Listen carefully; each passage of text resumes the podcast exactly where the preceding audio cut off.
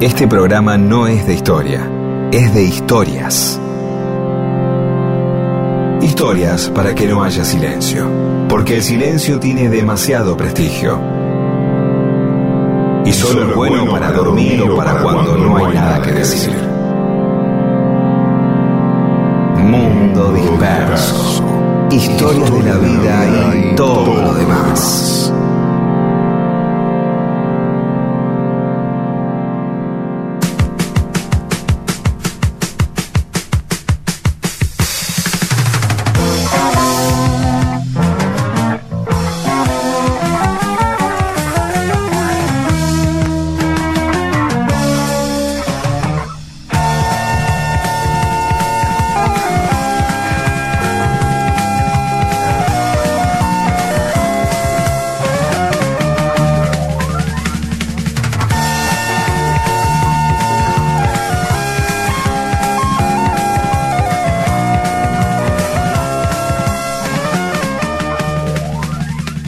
¿Cómo les va? Aquí estamos en Mundo Disperso. Somos Rodolfo García, Pedro Saborido y Daniel Míguez. también, también están ahí acompañándonos, como siempre, Paula Weintraub, Bolivia Dayes y Eamon. Y nuestras redes sociales, porque Paula siempre nos reta que no las decimos, son Mundo Disperso en Facebook y en Twitter e Instagram, arroba Mundo Disperso AM. Hola, Rodo. Hola, ¿cómo estás, Daniel? ¿Cómo estás, Pedro? Bien, gracias, Rodo. Eh, porque eh, quisiera aclarar algo. Eh, ya vi un mensaje y, que estoy oteando que vamos a hablar después acerca de Recoleta, una persona que de pronto dice hay buena gente en Recoleta, también hay buena gente en Recoleta, ¿no? Y esto viene un poco por la, lo que comentábamos el otro día de Bahía Blanca sobre la, la gente de Bahía Blanca que a veces pide disculpas porque siente que es una sociedad muy una ciudad muy conservadora, como una sociedad muy conservadora, entonces llegas vos y pide disculpas. Y hay gente que tiene como culpa de vivir en determinados lugares porque sabe que esos lugares en su solo nombre eh, disparan todo tipo de prejuicios. ¿Sí? Entonces uno dice, ¿dónde, vivís? En San Isidro, pero no tengo la parte nocheta o no, bueno, pero bueno, em, y empieza a aclarar. Claro, uno dice San Isidro, imagina casonas, entonces, claro, San Isidro, imagina todos chetos, todo el mundo es cheto en San Isidro, ¿no? Y entonces como que, y uno dice Lanús, y en Lanús no hay gente, como nada, ¿no? Entonces no hay chetos en Lanús. Es difícil pensar un cheto en Lanús, pero bueno, sí, los hay también, te quiero decir. Entonces aparece este prejuicio, ¿no? En el cual uno este, dice, Belgrano, que es un barrio muy afín a, Rodolfo García, evidentemente que decir Belgrano ya implica, y estaba bajo Belgrano, qué sé yo, perdón, y, de pronto dice Belgrano, y está, ah, cheto, ya está, dice, es como Palermo, y Palermo ahora no solamente cheto, sino también puede ser snob, es de Palermo, ya es una, ¿no? Este, ya, hay como una, una carga ahí. Nada, dejemos de, suponer todo el tiempo, este, de pedir disculpas o algo, o suponer que en determinado lugar, debo decir Villa ah, son todos drogadictos. Uy, bueno, che, voy a ir a Villa pero yo no fumo marihuana, ¿eh? qué sé yo, es como, ay, voy a Pinamar, pero no tomo cocaína con eh, la familia de Coso. ¿eh? Uy, bueno, está bien. Pero, pero además, además hay, hay, con el correr del tiempo se modifican las zonas. Este, claro. Es decir, yo, por ejemplo, vos hoy comentaste recién de, Belgrano, que era el barrio donde yo vivía. En, el bar, en la época yo vivía en Belgrano, Belgrano era un barrio recontrafabril había una fábrica mínimo, una fábrica por manzana.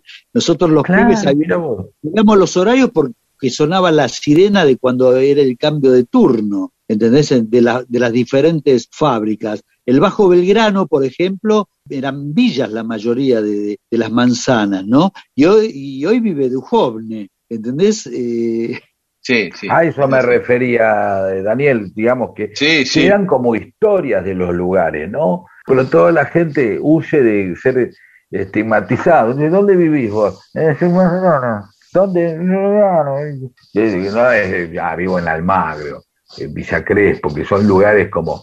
Y, a, mucha gente le debe pasar al revés, tiene vergüenza de decir que vive en un lugar que es este, yo vivo en Montechingolo, ah, ahí son todos asesinos, dice otro, no, bueno, viste qué sé yo, también hay gente buena, como como va a ser el mensaje este que, me llamó la atención de Recoleta. Bueno, basta, no sé, no. Bueno, ¿les parece que escuchemos un poco de música y nos metemos ya en las historias? Sí, dale.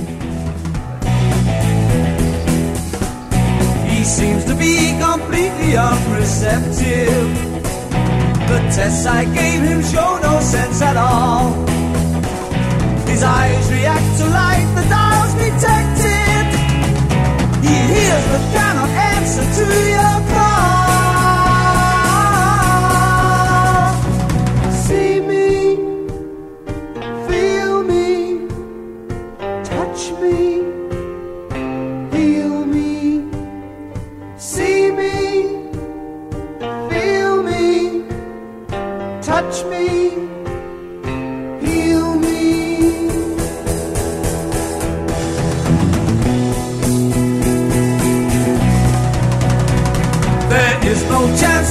tried operation. All hope lies with him and none with me. Imagine though the shock from isolation when he suddenly can hear and speak and see. See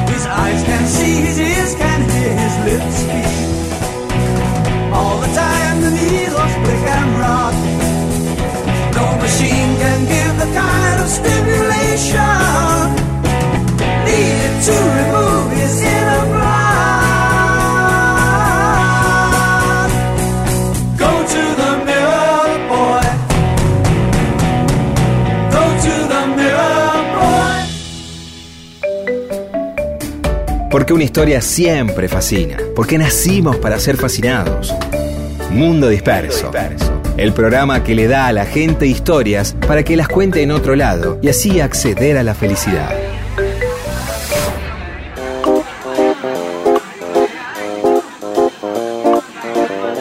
Y en Mundo Disperso, cosas que pasaron un día como hoy, un 18 de abril.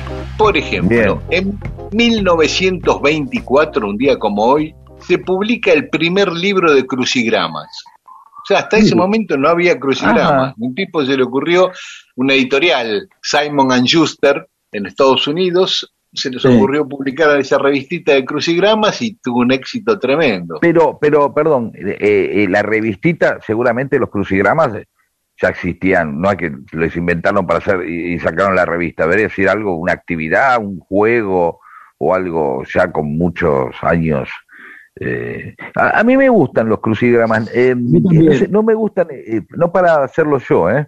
Yo no tengo paciencia para los crucigramas, pero pero me gusta ver a la gente como debo tener el recuerdo de la pasión de mi mamá por los crucigramas, le encantaban, sentía una satisfacción y, y yo jugaba a veces, me ponía a hacer un crucigrama, pero evidentemente ella la tenía clarísima por ahí cosas, viste, Río de dos letras, el río Po. Eh, eh, Po, Claro. claro, exactamente. Cosa que se repite. Dios, eh, este, Ra, Dios egipcio, ¿no? También Claro, Ra sí, era... sí. Todas las que era eran con dos letras eran siempre las Sí, mismas. sí, sí, sí, las, las, las notas musicales este, seguramente también funcionaban y eso, pero muy, muy interesante, la verdad, eh, pero, este, ¿y sabes qué? Se utiliza mucho para la gimnasia mental de, de la gente más, más grande. Sí, O sea, sí. eh, que le, eh, a mi vieja le hacía bárbaro, a todo el mundo, mi vieja tenía muchos años y ya, y se ponía, iban a, a- al, al centro de jubilados y, y de verdad les mantenía ágil la, la sabiola, ¿viste? Sí, como el sudoku, ¿no? Este, con los números también tiene ese mismo sentido. ¿Se venden, ¿Se venden todavía revistas crucigramas o, se- o hay una adaptación ya di- digital? Se venden, se venden. Sí, en, en- en el subte suele verse gente eh, viajando, bueno, ahora por razones obvias, hace mucho que no viajo en subte, pero cuando viajaba a diario, gente sentada en su asiento y entreteniéndose con el crucigrama hasta llegar a, a su lugar, ¿no? Eh, eh, Es, es más prestigioso jugar- hacer crucigramas, ¿no? Da, da mejor hacer crucigramas que estar, Estar con el jugar. celular. Que Claro. vi- mirando pelotudeces con el celular o jugando al Pac-Man o un juego pero Claro. bobo de eso, ¿no? Da, es más, más, más Claro, interesante no- la lapicera. Aparte no son baratas ¿eh? las revistas de, co- de crucigramas. Es interesante Sí. porque es una revista que se define en algún momento. Es decir, la revista Sí. se llena. No es como Claro. las revistas habituales, que vos las lees, las podés volver a leer. Ya está, ya eh, pierde para siempre la, la utilidad. ¿sí? Aparte- Salvo que lo hagas con un lápiz y después los borres.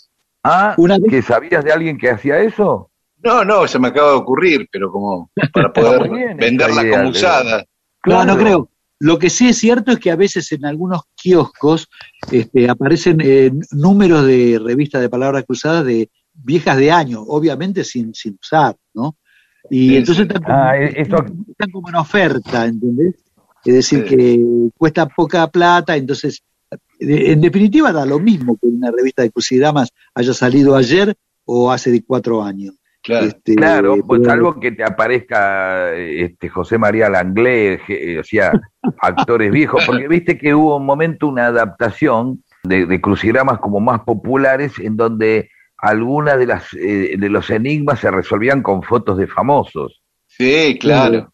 Ya aparecía Silvio Soldán, qué sé yo, eh, y así directamente. Nunca hubo crucigramas del rock, ¿no? Como diciendo, a ver, En alguna revista así eh, referida al tema eh, se han hecho algunas veces. guitarrista de Aquelarre, cuatro letras, Stark, listo. Claro, claro. Baterista de Invisible, cuatro letras, Pomo, y así sucesivamente, ¿no? Esta semana leí que, que se había vendido la primera revista que, en la que apareció Superman a tres millones y medio de dólares el ejemplar. Oh, Qué. Así que si tienen cosas viejas, guárdenlas. sí, sí. En 1956 se casaba el príncipe Reiniero de Mónaco con Grace Kelly. Bien. Eh, gente que... Eh, eh, eh, eh, perdón, ¿en qué andan sí. estos dos? ¿En qué no, ya no están. Ya no, No, están. ya sé, pero te quiero decir, eh, no, no, no se escucha hablar tanto de Mónaco. No, no, me últimamente. parece, ¿Perdió Sí, ya. onda? me parece que habrá perdido. Yo ya no compro más la revista Hola, ¿no? Pero...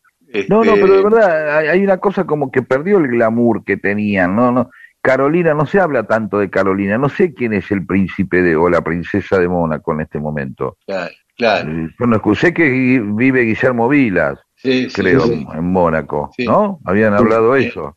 ¿Qué más? Y Sí. después, eh, un día como hoy, moría Einstein en 1955. 40 años después, también en 1995, moría Frondizi. Y en 1997, Aullero, Carlos Aullero, que Ah. de un infarto en un programa de televisión, creo que de Sí, Mariano. Grondona era, ¿no? Me acuerdo, Sí, totalmente. tremendo. Después de una discusión con Amadeo. Y también moría en 1824 Molde, Y a ver, ¿por qué es interesante? Contate algo ya, porque si no la gente lee moldes, no sabemos si es un actor, un No, no, Molde fue un, militar que también, Sí. como San Martín, combatió para el ejército español allá en España contra Napoleón y después este, se vino a, a luchar acá por la independencia mm, a- varios años antes que San Martín vi- volvió. Pero un tipo bravo, de un carácter bravísimo, eh, los soldados le tenían miedo, sus compañeros no se lo bancaban mucho, pero era un tipo muy recto. Se batió a duelo con un general de Napoleón y lo mató en el duelo, sí. Uh, Un tipo de armas tomar. Bueno, eh, en Salta hay una ciudad, Moldes, que es por él, que está ahí cerca del dique Cabra Corral, una ciudad hermosísima, con unos edificios antiquísimos, una de las que más me gusta a mí de Salta.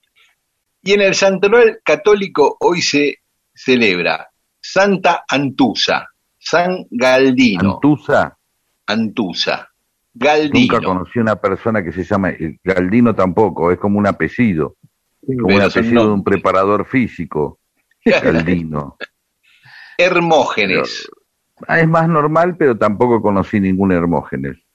¿Algún Molacio? Molacio con Molacio tampoco, Molacio a caballo, no, ¿a ¿quién voy a no, ningún Molacio. Aparte, es como, Molacio suena, te veo medio un- Molacio hoy. Un personaje para Capuzoto. Oh, Sí, Molacio a caballo, pero, pero no sé, Molacio suena a bolazo, o, o algo, alguna, un problema, andás con algún problema que estés Molacio, de test Molacia, no sé, De Molicio. sí, nunca escuché ese nombre, ¿eh? Y Pusicio, porque hoy también es San Pusicio. Tampoco, no, están todos inventados. No, no, es verdad. Hoy es. San Pusicio. Pusicio, ta- Pusicio también. El otro día hablábamos con Hamilton, ¿te acordás que estaba, que te Sí. había llamado justo? Y decíamos, hay nombres que no sé si lo hablé este tema con ustedes, pero hay nombres que simplemente fueron jugadores de fútbol y nunca más volví a escuchar ese apellido. Sí, No. Esqueo, ¿cuándo volviste a escuchar el apellido Ah, Esqueo? razón. no, jamás. Frasoldati. ¿Está Eh. lleno de Frasoldati? No. No, No es que se llaman Rinaldi, sí, sí, claro. Pero García Meigenda, García Cambón, Rogel, no es un apellido normal, Rogel. No, Rogel no. Son apellidos, por eso son apellidos que nada más lo- los escuchás con jugadores de fútbol. Hay jugadores No, de pero y- Cambón es la combinación, pero Cambón estaba el de los cinco grandes del buen humor, que era Sí, Cambón. tenés razón, tenés razón, tenés Cap. razón. Cap, por ejemplo. Tampoco. Claro, eso, eh, el paté de- los patés de foie eran cap. Claro, pero, claro, pero eh, Percudani, No, Claro. Valey, Menos Semenegui. ¿cuántos? Semenegui, Semenehue, Chavay, ¿cuántos Chavay conociste en tu vida? No, no. Mm, Bueno, y también- sí. Hoy, aparte de Pusicio, es San Ursmaro, Ursmaro y San Uh. Idesvaldo. Ni uno conocido ahí, ¿eh? De- digo, ni un, ni un nombre. Y Desvaldo, jamás. Idesvaldo. Es la primera, la primera vez que escucho todos estos nombres, de verdad, ¿eh? Pero le bueno, decían sí. Baldito, Baldito. Y a Usmaro Marito. Pero, mm, bueno, pero si hay algún oyente que se llame Antusa o Galdino o Hermógenes o Molacio o Pusicio o Urmaro o Idesvaldo, le mandamos un abrazo. Algunos Sería bueno que, que nos comenten los oyentes que consideren que sus nombres son raros. Ah, claro, A ver qué, qué se siente y qué se siente. claro. claro. ¿Qué se Mi papá se llamaba Olegario, pero hay otros Olegarios. claro. Sí, lo que pasa, ¿sabes qué pasa? Que hay, hay nombres que parecen, que quedan como nombres de historietas. Si vos llamas a alguien Olegario, para mí Gregorio, yo no con- conocí un Gregorio de gran, no sé si conocí un Gregorio, pero para mí era un libro que llamaba Mi amigo Gregorio, que era un libro de lectura, ¿entendés? Ah. Olegario ya queda como el, el nombre de un personaje, un personaje de historieta de, de la razón, ¿entendés? Claro. como nombres que quedan para personajes este, graciosos. Agapito. Sí. Ves, te Claro. reís, vos decís, ¿por qué te reís si digo Agapito? Qué gracioso. Claro, Claro. pero por ahí hay inocente que se llama Agapito y te dice, bueno, te vas a la puta que te parió, Miguel. Claro, Te dice, claro. Había, había un golfista, había un golfista que se- había un golfista que se llamaba Agapito Moreno.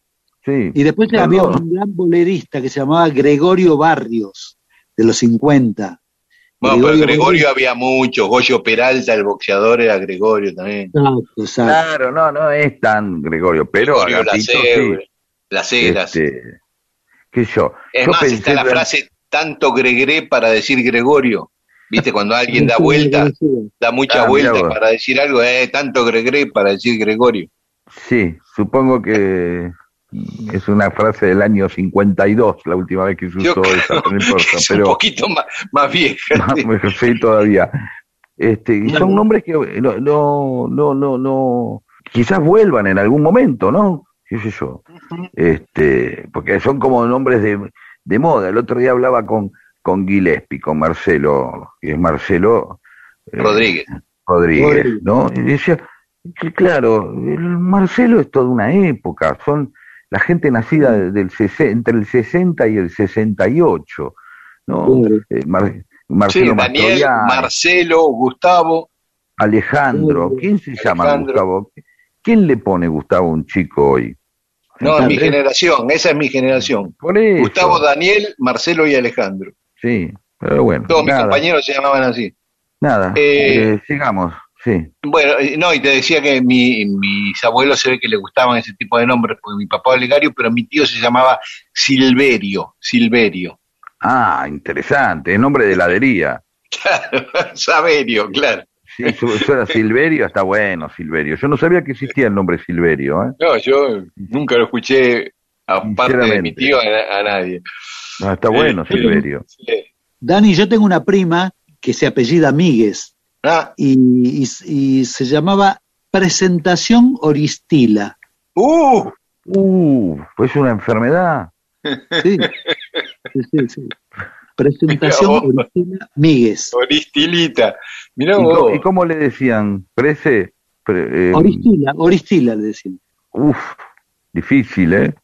Sí, Con buena onda, ¿no? Pero Sí, sí. difícil.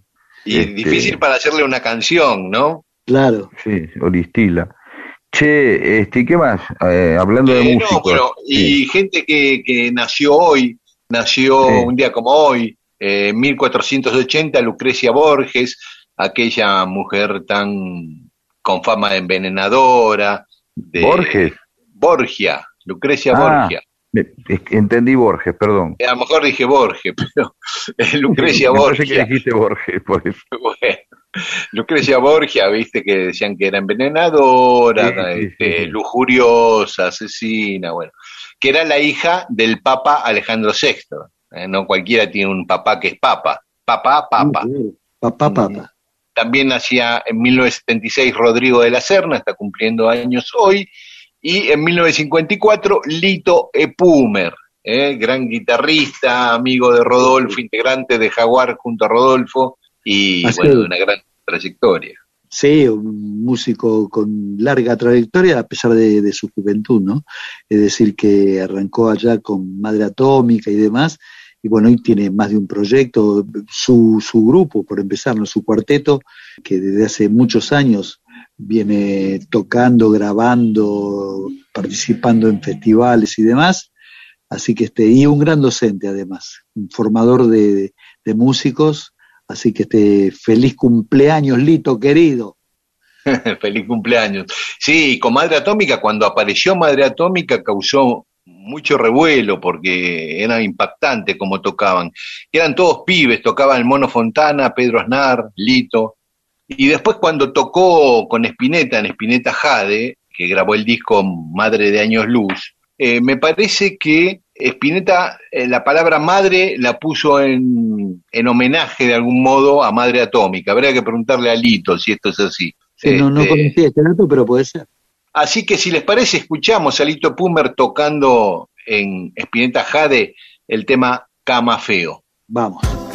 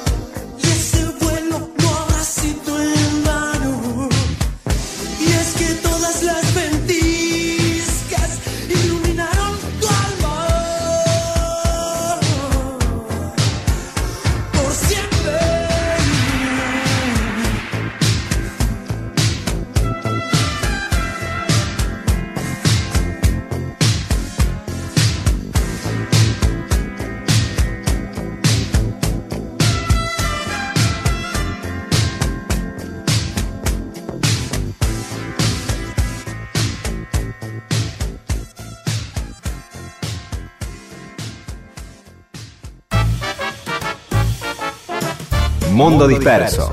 Un montón de historias para que usted renueve su stock de temas de conversación y pueda combatir al silencio.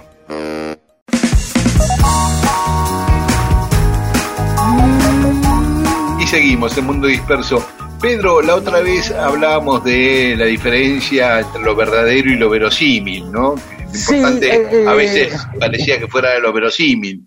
lo, lo, lo, lo, lo pasamos por ahí, lo nombramos, la diferencia entre la, la, la- verdad y, la, y lo creíble también, ¿no? ¿Viste cuando dicen, che, este, no sé, Magdalena Ruiz Azú, que eh, tiene un gran, es creíble, tiene un gran índice de credibilidad, lo cual no indica que una persona, por ser creíble, esté diciendo la verdad, no estoy diciendo nada de Magdalena con esto, ¿se entiende lo que Claro. digo, no? Sí, sí, Que claro. la, la aptitud de alguien es ser creíble, como la- lo verosímil. Entonces acá hay, hay algo, se ve que, eh, yo no me acuerdo cuando nombramos esto, acá el conde de Sacetru, que supongo que ser una gente ahí de Avellaneda, alguien, menciona el tema de los disparos en las películas, Ajá. que, que es verdad, que el disparo en la película le da fuerza, puede ser verosímil, pero no es real. Y es un código cinematográfico. Claro, e- esto, yo trabajé en cine en una época, cuando tenía 19 años, y me tocó hacer los ruidos de, de un par de películas. El Foley se le dice en inglés, la sonorización en castellano. Es decir, reproducir todos esos sonidos que no se tomaron eh, en, en vivo, pasos que hay que remarcar, pero sobre todo piñas. Teníamos que hacer piñas, ¿no? Porque las piñas no, no, no, no suenan a piña. Las Claro. piñas, para que suenan reales, tienen que ser falsas. Es como los tiros, ¿viste? Los tiros. Digo, por ahí un tiro de verdad suena de una manera espantosamente aburrida. ¿De acuerdo? Entonces, Sí, sí. eh, eh, nosotros decíamos, bueno, vamos a hacer piña. ¿Cómo hacemos piña? Y empezamos a mezclarlo. Digo, no usemos esas piñas de los tres chiflados, que ya todas las conocen. Viste que hay sonidos que ya conocés que son de archivo.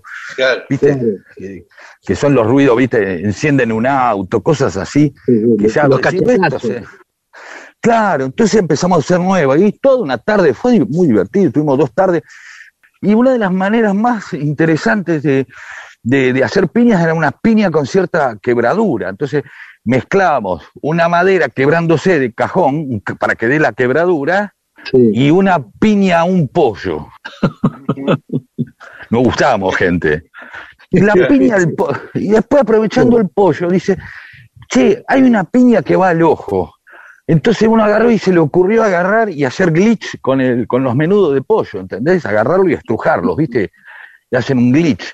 Y la verdad que era una piña que dolía y encima decir, y le reventó el ojo aparte, pues. ¿viste? Claro, Eh, claro. entonces, es decir, muchas veces necesitamos, y creo que la, en el periodismo, en la política, en la religión y en la vida en general, muchas veces vivimos cosas que no son creíbles. Pero cuando dicen, me pasó esto y esto y esto, si yo lo veo en una película no lo creo, es muy típico eso, ¿no? Claro. Eh, eh, yo una vez vi una persona, eh, a mi amigo Pato, una vez estábamos saliendo con unas chicas, estábamos caminando por Sarandí, por la avenida Mitre, y teníamos que decidir una cosa, si íbamos a tal lado, una pavada. Entonces Pato dijo, ay, tenemos una moneda, ¿no? A ver qué pasa. Y tiró una moneda al aire, no la atajó y cayó al piso y quedó parada. De verdad, ¿eh? esto Sí, lo sí, viví. sí. Fue uno de los hechos más extraños que vi en mi vida, fue eso, y una- un tipo que en, en- un asado tiró un cigarrillo al aire y lo embocó adentro de una botella. O sea, lo tiró para arriba y el cigarrillo cayó así en picada, hizo un clavado en la botella. Eso quiero decir con esto, que aprenda, uno debería aprender a ver esas cosas de cuando las cosas son convincentes simplemente por la capacidad de penetrar en nuestra psiquis y tener todos los, los considerandos propios para que algo se convierta en verdad. Claro, ¿Sí? en el periodismo, como decías vos, se da muchísimo, se da muchísimo noticias falsas, pero que puestas en un contexto determinado, en un contexto, que el contexto la hace creíble, lo hace verosímil el contexto. Claro. Y, Claro. pasa, y pasa como verdad tranquilamente. Porque todavía el periodismo, lo gráfico, tiene la autoridad de, decir, de hacerte sentir que algo puede ser verdad. Por eso funciona la fake news, porque hay cosas en las que uno sigue teniendo fe a pesar de que pueda desconfiar. ¿A qué voy con esto? Por ejemplo, la publicidad. No conozco una persona que no diga que la publicidad engaña o que es mentirosa, ¿sí? O que no hay que creer en todas las publicidades. Sin embargo, la gente sigue consumiendo cosas a partir de la publicidad. ¿Esto qué quiere decir? Que más allá de que todos sabemos que es mentira la publicidad, seguimos creyéndola, siguen funcionando, sigue fascinándonos, sigue logrando algo. Y un tema que, por ejemplo, que también logra esto, son las encuestas. Sea, todos los años las encuestas le pifian a las elecciones, todos hablan del fracaso de las encuestadoras, pero cada año hay más encuestadoras. No, o sea, y vos ves una encuesta y te sigue provocando algo, ¿no? Dice, la imagen, eh, qué sé yo, de Arturo Frondizi está en el 51, y vos decís, eh, qué bien. Y vos decís, qué sé yo, si es verdad. Viene un tipo, agarra y te dice, ¿cuál es la imagen de Daniel Míguez en Lanús? 78% te dicen. Lo medimos ayer sobre un universo de 342 personas. Cuanto más precisión te da el otro, más real aparece. Si yo agarro y te digo, che, eh, lo medimos a Rodolfo García entre... ¿Y cuánto mide? 77, 77, 80 más o menos. En el más o menos ya hay una sospecha. Ahora, sí, si yo te digo, eh, lo medimos a Rodolfo García y sobre un universo de 5.200 personas que les gusta el rock, este, lo aprobaron el 92%, pues sí, sí, ya está, listo. Si encuesta en forma telefónica o cara a cara o timbreando, ¿sí? Es decir, como, dice, como me decía recién, nos estaba diciendo eh, Miguel, todo se trata de este, las formas en que eso termina este, siendo creíble, ¿no? Las formas perdón, los elementos y los ingredientes para que algo sea creíble más allá de que sea verdad o no. ¿No? De eso quería hablar y creo que es la primera vez que voy a hablar de esto, pero voy a continuar haciéndolo con más ejemplos. Y yo después, cuando antes de terminar el programa, voy a, contarles una historia que tiene que ver con esto, con el periodismo, la política, lo verdadero y lo verosímil. ¿eh? me encanta el suspenso. Eso también este. lo hace más eh, verosímil algo, ¿viste? Estar esperándolo, ir, a, ir, a, ir de a poco acompañándolo, ¿no? Eso también le da cierta verosimilitud a algo. Eh, fue en un viaje de Cristina Kirchner como presidenta a Roma, eso solo le digo. Epa, me, interesa, ¿eh? Ya estoy expectante. Así. Es mentira que sepa lo que quiero. Es mentira que cante por cantar. Es mentira que sea mejor torero con de verdad. Es mentira que no tenga ambiciones, es mentira que crezca mi nariz. Es mentira que escribo las canciones de amor pensando en ti. Te digo es mentira que fui ladrón de bancos. Es mentira que no lo vuelva a ser. Es mentira que nos quisimos tanto, parece que fue ayer. Te juro que es mentira, los reyes son los padres, es mentira que ha muerto el rock and. Es mentira que se van a vinagre los besos sin amor, los besos sin amor. Para mentiras que la realidad, promete todo pero nada te da. Yo nunca te mentí, más que por verte reír la del corazón. Son las mentiras de daños a razón. Yo solo te conté media verdad al revés. Que no es igual que media mentira.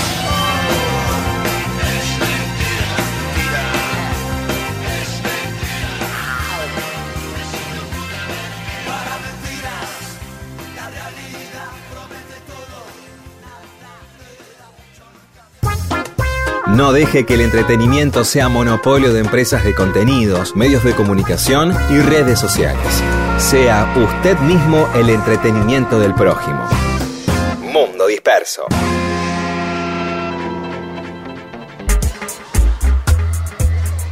Estamos acá en Mundo Disperso. Hoy vamos a hablar de Salvadora Medina Onrubia, una escritora, anarquista y feminista que era la mujer de Natalio Botana, el dueño del diario Crítica, muy poderoso, y ella lo acompañó tanto en el diario, pero también tenía una vida muy independiente por afuera de Botana y del diario Crítica.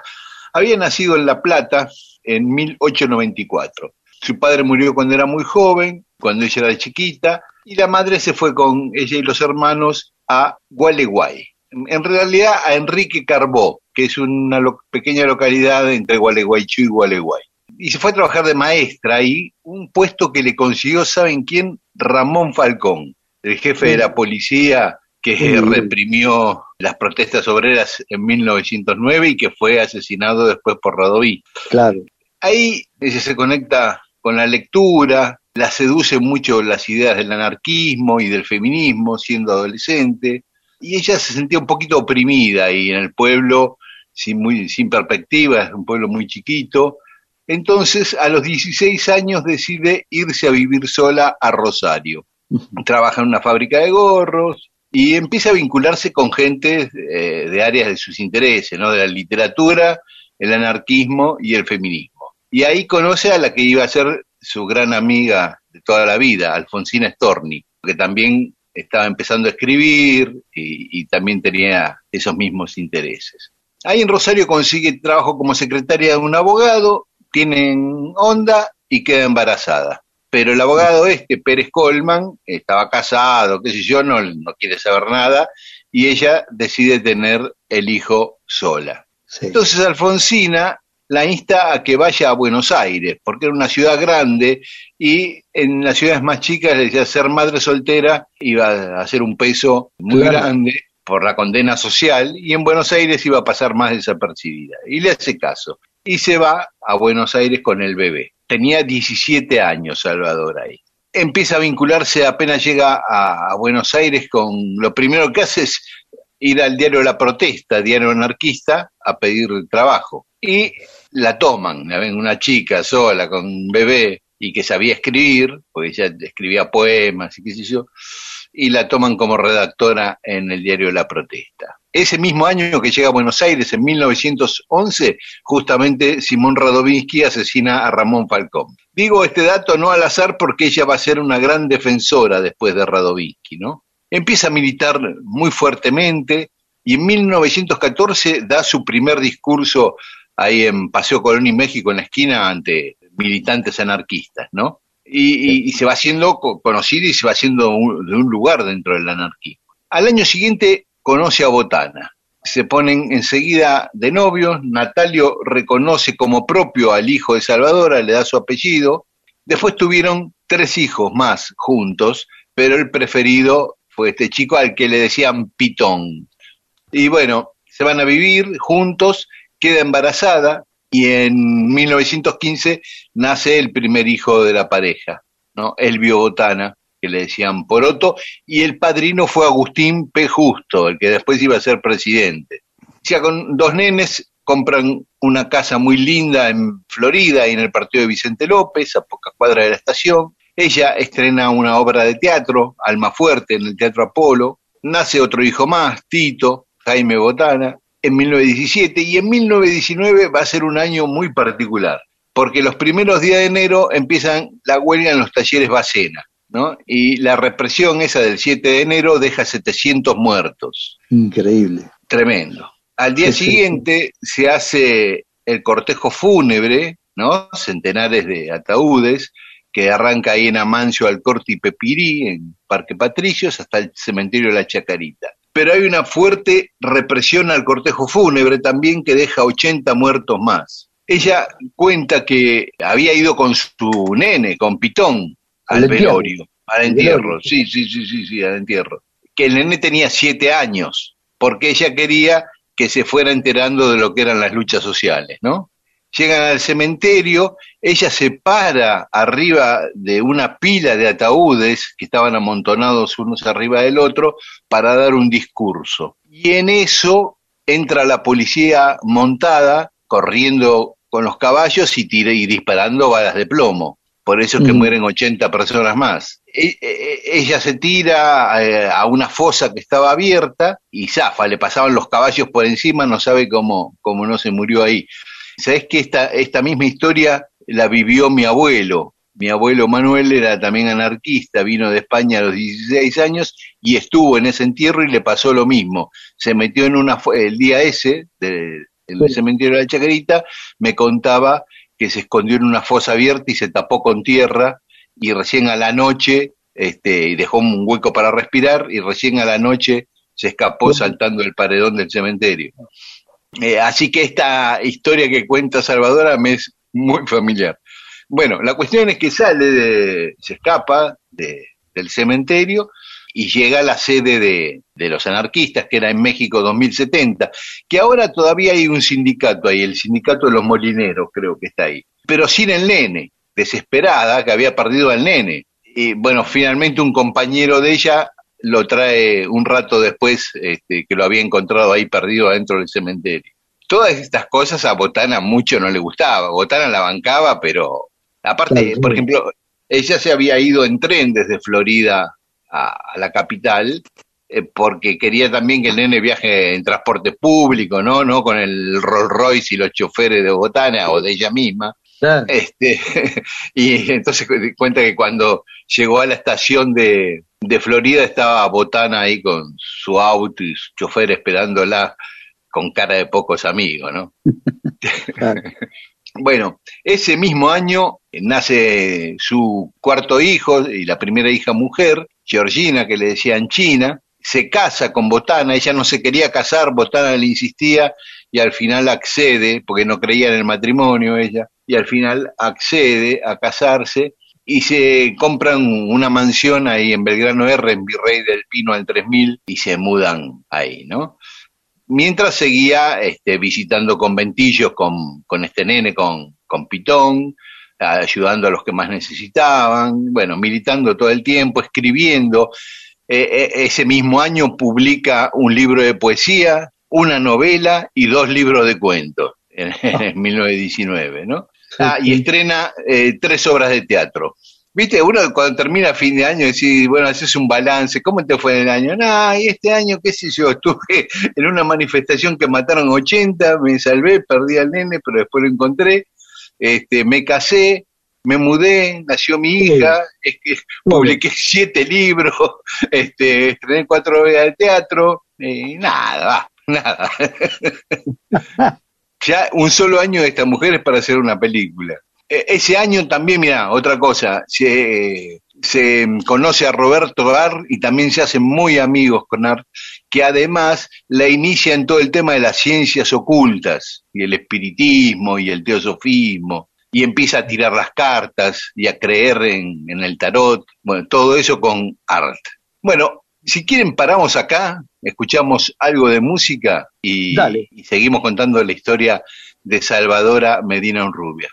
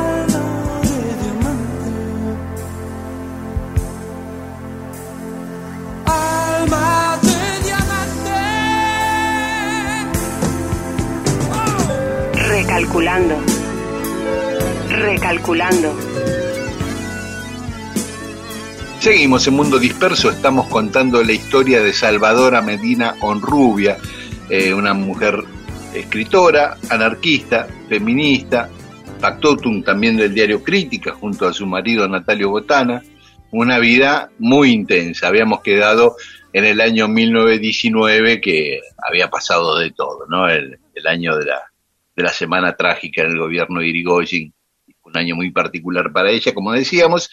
Eh, bueno, sigue su militancia activamente, empieza eh, a trabajar en el Comité por el Sufragio Femenino con Alicia Moró de Justo, apoya el partido feminista que funda Julieta Lanteri.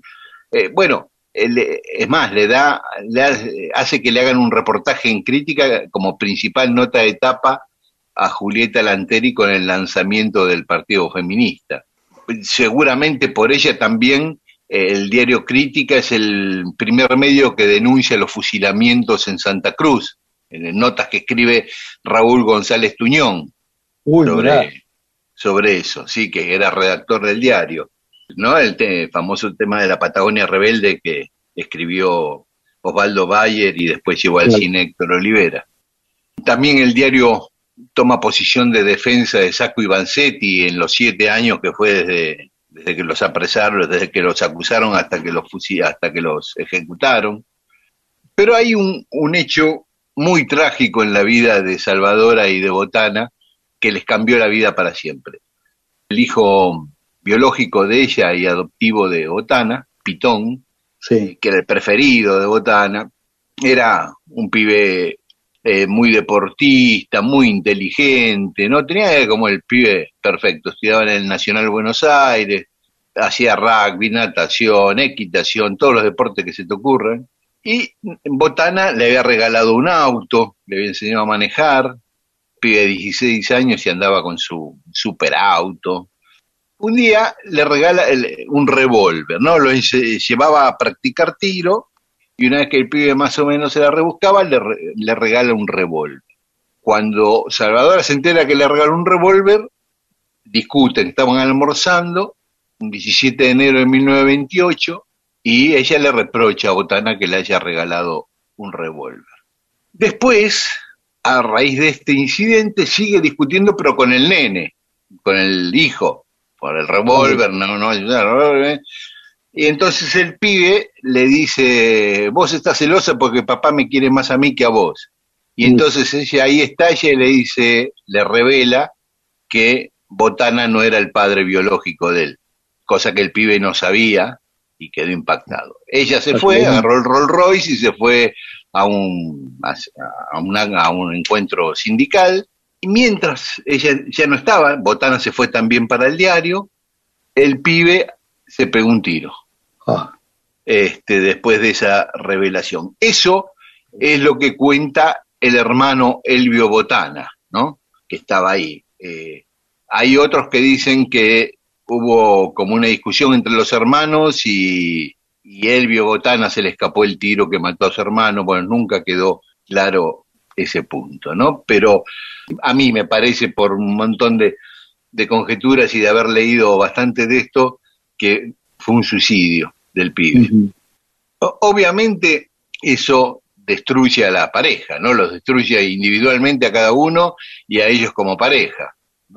Eh, las acusaciones, este, vos se mató porque vos le dijiste que yo no era el padre biológico, no, se mató porque vos le, si vos no le hubieras comprado el revólver no se hubiera matado. Claro, claro. Este, bueno, todo ese tipo de discusiones, eh, pero ya no se rompió sin remedio ya la relación entre Salvadora y Natalio Botana. De todas maneras, Botana eh, trata de sacarla, ayudarla a sacarla de la depresión y de la adicción a las drogas, porque empezó para evadirse a, drogarse. Entonces, en un momento toda la familia se va a Europa y para consultar a, a los psiquiatras más prestigiosos, fueron Alemania, a Inglaterra, a Francia, eh, a, ver a psiquiatras, pero no hubo caso. Cuando llegó se internó en una clínica en Olivos eh, para desintoxicarse. Pese a, ese estado de depresión y de angustia, ella sigue militando todo el tiempo y logra, entre otras cosas, que Radovisky se pueda fugar del penal de Ushuaia. Ella manda gente de crítica a armar todo el operativo de fuga sobre, con un barco en el puerto ahí al lado de la cárcel, en la bahía, en el canal de Beagle, con sobornos a los guardias, en fin, todo un operativo, y logra que Radovisky escape de, de la cárcel de Ushuaia. En barco. En barco, en barco, sí. Yendo por el estrecho de Magallanes, ve que hay un barco de la Armada chilena que los detecta. Eh, Radovisky se tira al, al, mar y llega nadando a la costa, pero eh, con la idea de llegar a Punta Arenas. Pero ya en tierra lo, lo descubren, lo detienen y lo extraditan a la Argentina y, y queda detenido Radovisky de vuelta en Buenos Aires. Pero Salvadora logra que Irigoyen lo indulte. ¿Cómo? Había un conflicto y unas huelgas muy grandes en Santa Fe, lideradas por los anarquistas, y Salvadora le propone a Irigoyen, yo te paro este lío de Santa Fe y vos indultás a Radovisky. E Irigoyen agarra viaje. Ella efectivamente para todo el conflicto en Santa Fe, Irigoyen lo indulta y lo deporta. ¿no? ¿Qué, qué formas eh, tan, tan este, de, de, trazo grueso vistas desde hoy, donde la directora de un diario millonaria este, banca la fuga de, de un preso y sin claro. quedar pegada, el tipo lo agarran y después eh, habla con el presidente, le dice, te paro una huelga y, el, y, y Irigoyen eh, pagando también el costo político seguramente de tener que liberar al, al, al, al tipo que, que, mató a que mató a Falcón, digo, eh, parece todo como, como una como, como un guion malo, ¿no? Hoy uno no vería ese nivel de sencillez y simplicidad, ¿no? Que seguramente tendría trama secreta, hoy lo vemos como sencillo, pero igual así claro. todo, ¿no? este, ayudó a liberar una, la millonaria anarquista que, que va en, la, en Rolls Royce a las asambleas. Son todos como unos personajes estrambóticos, ¿no? Saca a un anarquista, el anarquista se tira del barco, llega nadando a la costa y queda en cana igual y después hablan con el presidente y lo indultan porque le para una primero que, nada, primero que nada lo sacan en un barco. Es decir, ya claro, aparte es eso. Una fuga de ese pie, viste, qué sé yo, normalmente, ¿no? Es decir, o, o, lo espera, o, lo esperan en un auto y eso, pero lo sacan en un barco. No, sí, sí, fantástica esta historia. Y, y, y eso fue poquito tiempo antes del el golpe a Irigoyen, en el cual el diario Crítica es el principal impulsor del golpe contra Irigoyen, ¿no? Claro. Eh, todos los golpistas se reunían en, en la casa de Botana a, a, organizar el golpe contra Irigoyen. Lleno de paradojas la historia esta, ¿viste? Así que bueno, el 6 de septiembre de 1930, cuando Irigoyen llevaba dos años en su segundo mandato, Uriburu lo derroca y empieza otra historia para la Argentina, el primer golpe militar de su historia, y también para Salvadora y su familia. Que eso lo vamos a contar el programa que viene, para no cansarlos con tantas historias de Salvadora. El programa que viene seguiremos contando la historia de Salvadora Medina Unrubia porque un programa solo no alcanza. Vamos, es hora de cambiar las cosas. No todo es color de rosa está tan bien en ese corazón. Duele tomar algunas decisiones se necesita de acciones y siempre sufre un poco más uno de los dos. Dale que se queda para siempre en vos, dale que te lleva para siempre así. Todo lo que haces es lo que sentís, todo lo que hiciste lo sentiste. Dale que se queda para siempre en vos, dale que te lleva para siempre así. Todo lo que haces es lo que sentís. Todo lo que hiciste fue lo que sentiste.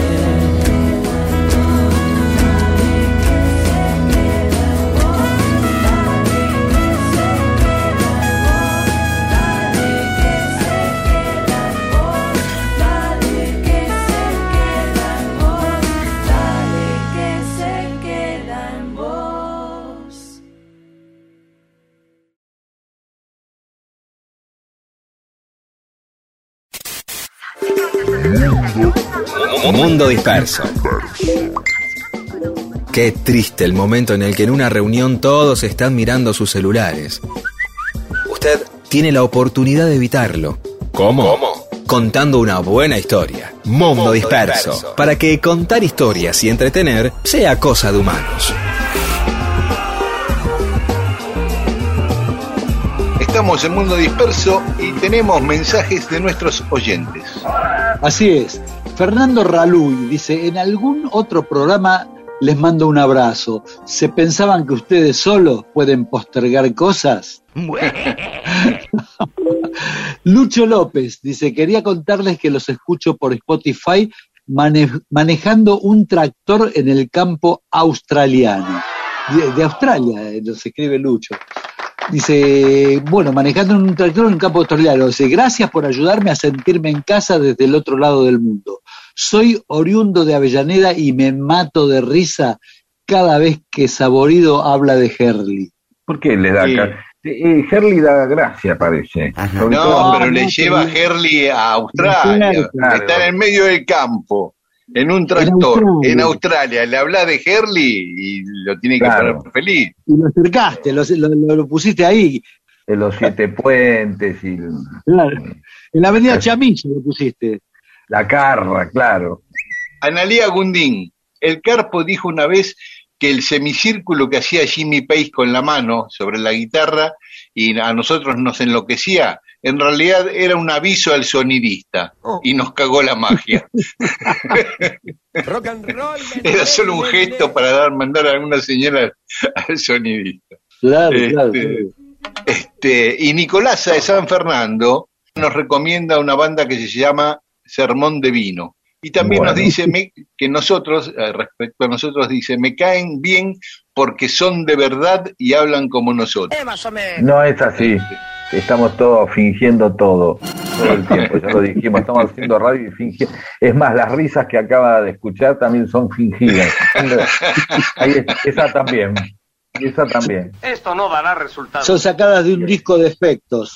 Diego Pro, me llegó el resultado del test, COVID no detectable, listo le sabía bien Por Mundo disperso trae suerte. Sobre Bahía Blanca, Luis Andrini decía, triunfan Bahía Blanca y triunfarás en todo el mundo debido al público difícil que parece que tiene la ciudad. Oh. Sí, hay ciudades que se caracterizan, parece que se caracterizaran por eso, ¿no?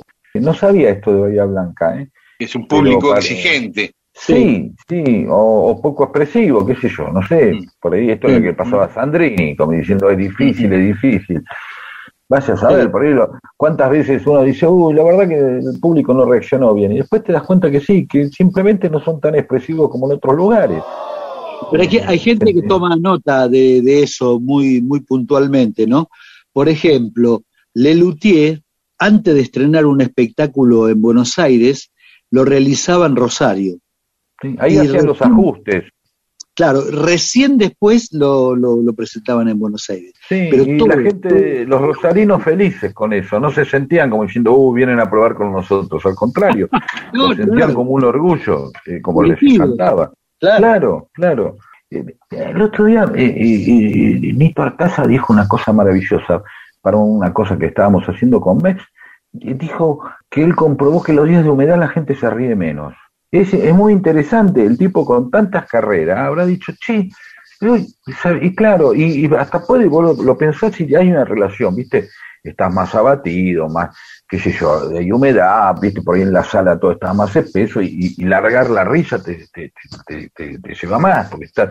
Pero tiene un inconveniente eso, que también si cuando un artista, como en este caso Artaza, parte de ese preconcepto, también eh, hay que pensar si él si él o ellos no se predisponen un día de humedad a decir, uy, hoy la gente, el público va a ser un plomazo. Ah, y bueno, sí, puede estar para atrás, eh, dando por sentado que la gente va a reaccionar de determinada manera, ¿no? Sí, sí, por ahí Sandrini, siempre que iba a Bahía Blanca, y ya el tipo, la gente dice, ¿por qué, qué pasa con Sandrini? Yo lo vi actuar en Trenquelau, que ni era otra cosa. Y esto es lo mismo que decís vos, ¿no? Es decir, claro, claro.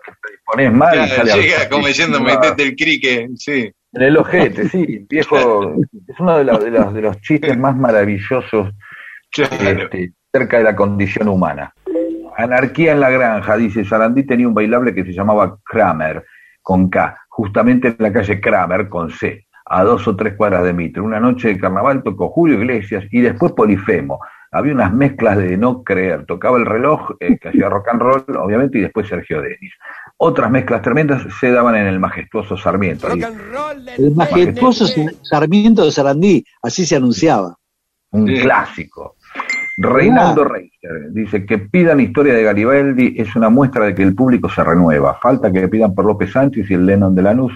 Mirabó, dice ahí en la sección Mirabó, donde yo se- lo sigo desde Aspen, dice. Eh, Porque el otro día hiciste el chiste de que la historia de Garibaldi le habíamos contado en 2014 en Aspen. Ah, ah, qué tarado, yo me olvido de todo.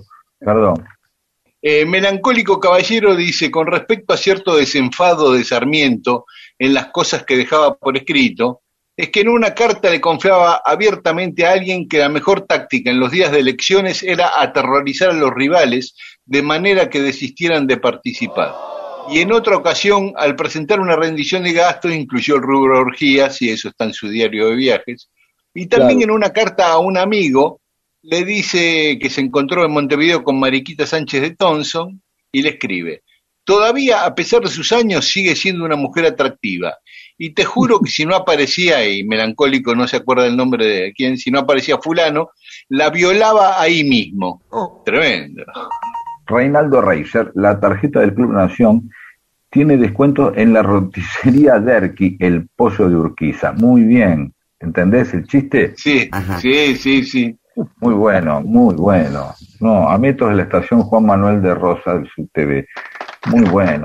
Eh, Este es un chiste, es un chiste de historiadores, me gusta, ¿no? Porque Claro, claro. la gente no entiende una goma porque es así, pero pasa piña y ¡juá!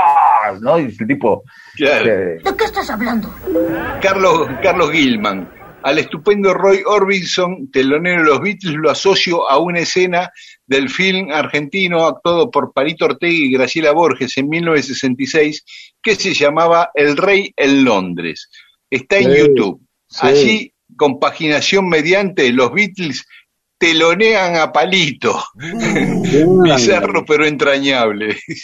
Sí, tremendo. Es un- una película que dirigió Aníbal Lucet, quien Mirá. después hizo, hizo este, eh, Roca hasta que se ponga el sol y eso. Este, Ah. Y cuando anuncia, alguien anuncia a los Beatles y se ven como sombras que se supone que son de los Beatles. Es Ah. así, increíble.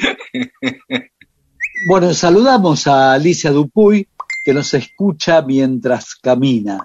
A Pablo Galvani desde Luján de Cuyo, Cecilia Robito, a Luciano Zavala, a Hugo Ciat, a Miguel y Mabel de Colonia Carolla. Uy, Colonia Carolla, ¿qué, qué, qué cosas imagina uno de ese lugar, ¿no? Aquella- embutidos, salamines, quesitos. Nombres impresionantes, ¿no? Marcelo Neira de Río Tercero, Claudia Morales de Río Grande, Tierra del Fuego, y a Mónica González. A todos los saludamos con un fuerte abrazo. Yo saludo a Acción Camuflaje, nos dice Potros, y que todos los domingos nos escucha desde Chile. A Ariel de Parque Patricios, a Ciclo Segundo, que nos manda un abrazo uruguayo, vos, dice Néstor Quinteros, a Beatriz de Recoleta, que dice que ahí también hay gente eh, buena, claro que sí. Y a Raúl y Gómez, a Damián Alejandro y a Miguel Ángel 1960. Hay, con respecto a los barrios, algo de, de esto que estuvimos hablando en la apertura del programa, ¿no? Que ya- eh, Esto precisamente lo dije a, a raíz de Bahía Blanca, de que habíamos hablado de Bahía Blanca la vez pasada, y ahora aparece eh, esto de, de- de Recoleta, este tema que yo, de lo que estuvimos hablando al principio del programa. Teresita González, que nos pide que le mandemos saluditos, ahí van, saluditos. María Campaña de Neuquén, Lilas Violetas, así se dice el mensaje de Villa Langostura, Lilas Violetas, Estela Canova, o Canova, eh, Adriana Barbela, o Barbela, ya voy a todo, y Ricardo Carranza o Carranza. Sí, y Walter Pailiao, de Yacimiento Los Perales, Las Heras, Santa Cruz. Epa. Y Gustavo Genovese o Genovese, que recuerda la frase de Rodo, el placer de uno puede llegar a ser el pesar de otro. Bien, y a veces es así. Bueno, muy bien, gracias, eh, gracias a todas y a todos. Tiempo al tiempo tengo que esperar. Es la idea y suele condenar. Tu mirada vuelve a penetrar mis pupilas lejanas. A ver si todo acaba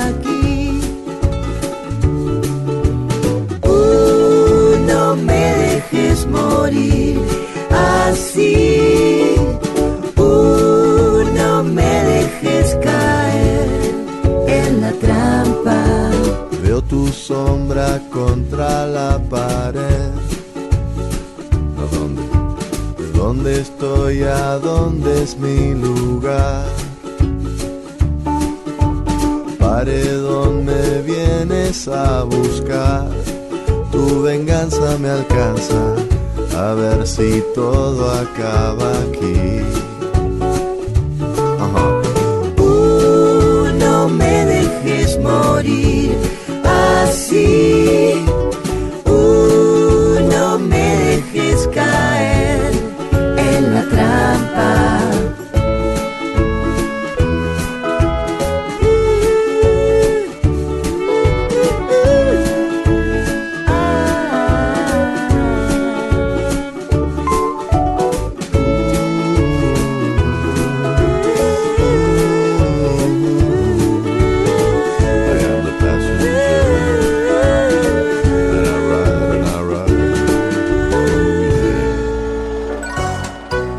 Ernesto contó una historia en una reunión y le cayó bien a un señor adinerado que lo invitó a un crucero para que le hablara mientras miraba el mar.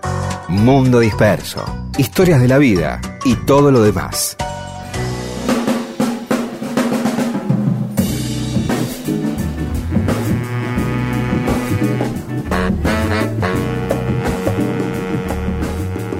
Seguimos en Mundo Disperso.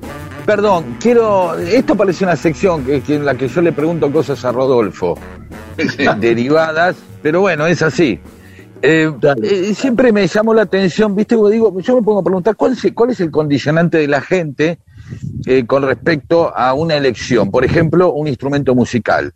Digo, ¿cuánta gente habrá dicho, che, mira, yo siempre recuerdo a Jethro Tull, el Ian Anderson, Sí. quería ser, era guitarrista, tocaba la guitarra y dijo, uy, pero ya está Clapton, nunca me voy a destacar, ¿entendés? Entonces agarró y dijo, me voy a poner a tocar algo que no toca nadie, la- eh, o poca gente, Claro. la flauta. Y se quedó, digamos, ha sido como algo emblemático eh, en Jethro Tull, la flauta traversa, ¿no?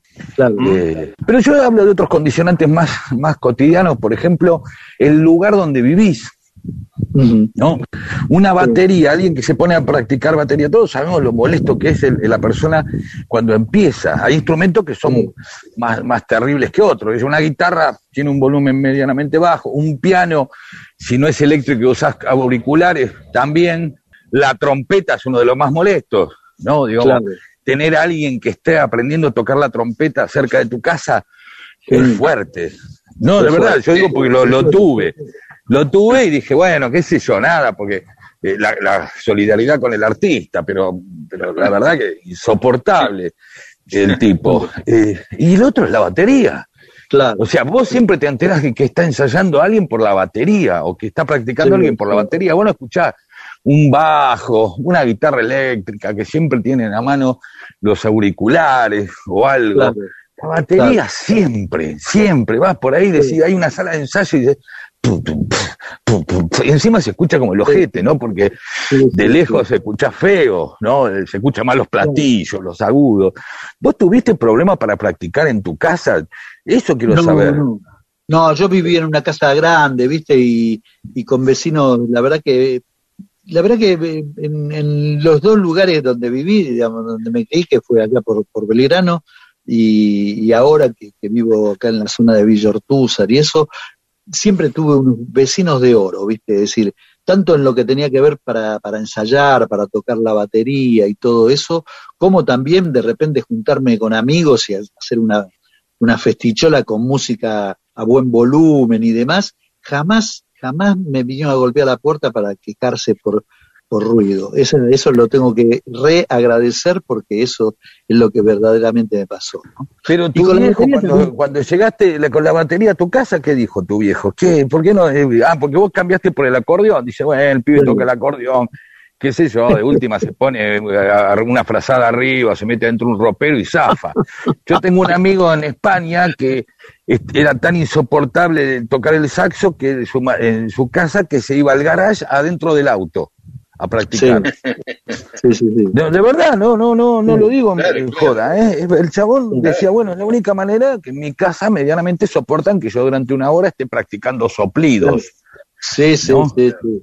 Yo, yo tengo, hay, hay una, una anécdota, un instrumento que es terrible también, es este, porque no, porque casi no, que no se puede regular el volumen, es la gaita. Ah, Claro, es tremenda, la escuchás a tres cuadras aparte. Claro, un amigo mío, un amigo mío que vivía por, por allá por Versalles, eh, yo, yo estaba muy relacionado con, con el con Sheito Novo, ¿viste? Es un grupo de, de música Sí. celta, ¿no? sí. Y este amigo te- tenía el, el padre, padre re gallego, re gallego, los dos, los dos viejos, pero el padre cumplía 80 años, ¿no? Entonces eh, le quería dar una sorpresa y que aparezca un grupo de gaitas a tocar unas muñeiras, unas jotas, ¿viste? Y nos, nos hizo entrar al, al garage de la casa, así de, pero de incógnito, porque los viejos estaban, tenían en el fondo como un jardincito, y ahí estaba la mesa del festejo, la torta, todo, ¿no? Entonces nos, nos- eh, todos encerrados en el, en el garage. Pero ¿qué pasa? La gaita antes de empezar a tocar hay que afinarla, ¿viste? Es, es un instrumento muy rudimentario. Claro, nadie tuvo en cuenta eso. Si se pone a afinar adentro del garage, eh, la Uh. sorpresa desaparece, ¿viste? ¿Y qué hacemos? ¿Qué hacemos? Entonces, no, pero tengo un amigo. Entonces se llevó, se llevó al gaitero a una casa a dos cuadras, a la, a la casa de un amigo. Entonces afinó la gaita en la casa de un amigo y después volvió ya con la gaita afinada. Entonces sí, por un pasillito que iba por el costado del, del garage, eh, fueron, fueron tocando por el pasillito y aparecieron en el, en el jardincito. Claro. Estaba ahí el, el padre de este amigo que casi, casi se desmayó. Fue una sorpresa increíble. La verdad que fue. tuvo un la próxima impresionante. vez llevemos unos mariachis que más o menos tienen todo ya armado y, y le dan, qué sé yo, ¿no? Para adelante. Pero es verdad, es- eh, evidentemente la gaita, claro, es un instrumento tremendo, porque mira, nunca, a veces vos escuchás una gaita, no sabés si son una gaita y, o veinte. ¿Viste? Claro, por toda la polifonía, no sé si es polifonía, pero qué sé yo, pero te quiero decir, es es un, un instrumento que no, no, no hay manera de que suene bajo. estridente, estridente, es- todo es a alto volumen. No hay pianísimo nunca, todo es a alto volumen. Y, Claro, siempre, y agudo. Claro, Sí, claro. es hermosa, por eso, por eso te hace volar, parece que estuvieras Claro. eh, volando. Y no tiene, eh, quizás, ojo, eh, Gillespie me contó que hay una especie de trompeta electrónica que sirve como trompeta de viaje para practicar, eh, pero quizás hay como una gaita muda y, y no lo sabemos. No lo sé, no No. lo sé, la verdad que no lo sé. De la misma manera que. y ¿Tenés batería muda también? Esa cosa que es una tristeza absoluta. Sí, no, no, tuve- hay, hay, hay uno que va sobre, sobre un pie, y que es como una gomita así redonda, que es para practicar, goma de práctica, eso es. Una Ah, goma de bien. práctica, eso, eso sí tuve. Una tristeza absoluta. ¿no? sí, Este, sí, sí, no tienen, no tienen nada, ninguna gracia. Tampoco la batería electrónica, ¿no? Nunca te gustó la batería. ¿Tocaste baterías electrónicas? Probé, probé de tocarla y eso, pero no, nunca, nunca me, me, me trajo No sentís lo mismo. Bueno, No, no, nada no. más. Esta fue la sección preguntándole a Rodolfo García de hoy. Nada más.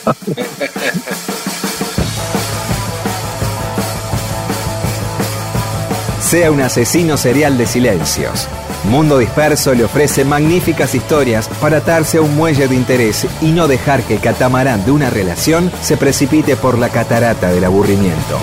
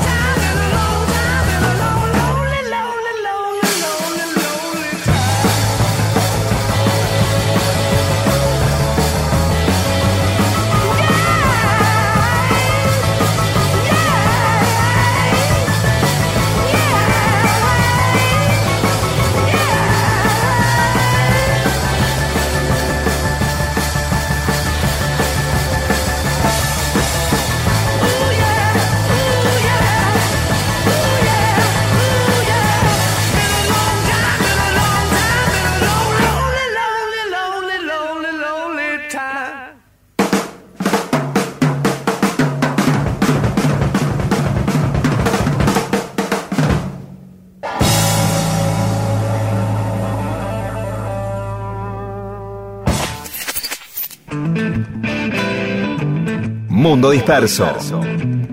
Mundo Disperso. Historias de la vida y todo lo demás.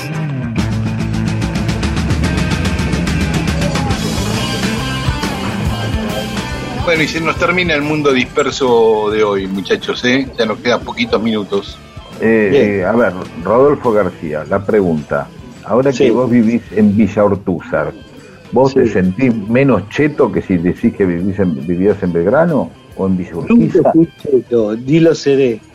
Bueno, bien, ahí eso es una respuesta. Entonces, vamos a hacer esto, vamos a activar el tema que empezamos en el programa y luego comentamos con la sobre la gente de Bahía Blanca y de Recoleta, vamos a pedirle a la gente que nos diga lugares con todo el prejuicio del mundo. Pinamar, cheto. Este, el Sí. Bolsón, fumón. Las toninas eh, de Tano, de conurbano. Castelar, depende. Ramos Mejía, cheto. La Matanza, así. No, la matanza depende. La matanza está. A la Ah, matanza a Virrey del Pino y a Ramón Mejía. Por eso, entonces queremos que la gente nos diga así. Vamos al prejuicio directamente, Miguel. Lanús, Ujú. Banfield, Banfield es más cheto que Lanús. Almagro y Villa Crespo, progre. ¿Qué? También uno puede decir Villa Crespo, judío. Ah, vivís en Villa Crespo, Sí. Villa, sos judío. Nos encontramos el domingo que viene acá en Radio Nacional y esta noche si nos quieren escuchar en la FM Rock, también nos pueden escuchar a la medianoche repitiendo el programa que acabamos de terminar. Y ahora nos vamos bailando como todos los domingos a esta hora. ¿Qué Así. canción? ¿Qué tema? ¿Qué tema? ¿Qué tema? Este se llama Mm Bop de Hanson. Ah, buenísimo. De Cheto Estúpido, eso de... eh, Y era una de- canción de, era una banda de adolescentes en su momento. Claro. Perfecto, listo. Yo para hablar en términos de prejuicio y estigmatización absoluto. ¿Sí? No, Este, es preparándonos para la semana que viene. Sí. En general, el tema del final es muy bailable y un tanto vergonzante también, ¿no? Ve, por eso, por eso, está bien. Vos pedirías disculpas porque te gusta esto. No, no es que me gusta, quiero que la gente empiece a comer moviéndose. Claro, bueno, claro. está bien, pero hay tantas cosas mucho más decentes que Hanson.